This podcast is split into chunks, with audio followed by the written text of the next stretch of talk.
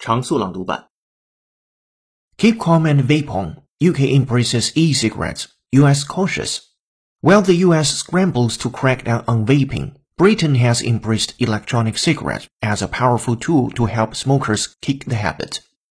The Royal College of Physicians explicitly tells doctors to promote e-cigarettes as widely as possible to people trying to quit.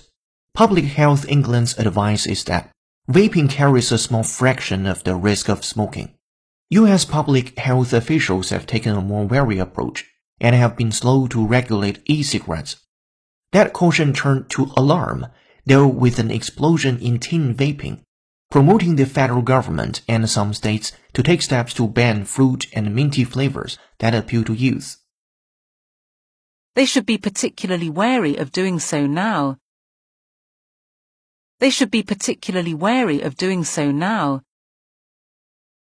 This is where rescue workers are scrambling to find any additional survivors.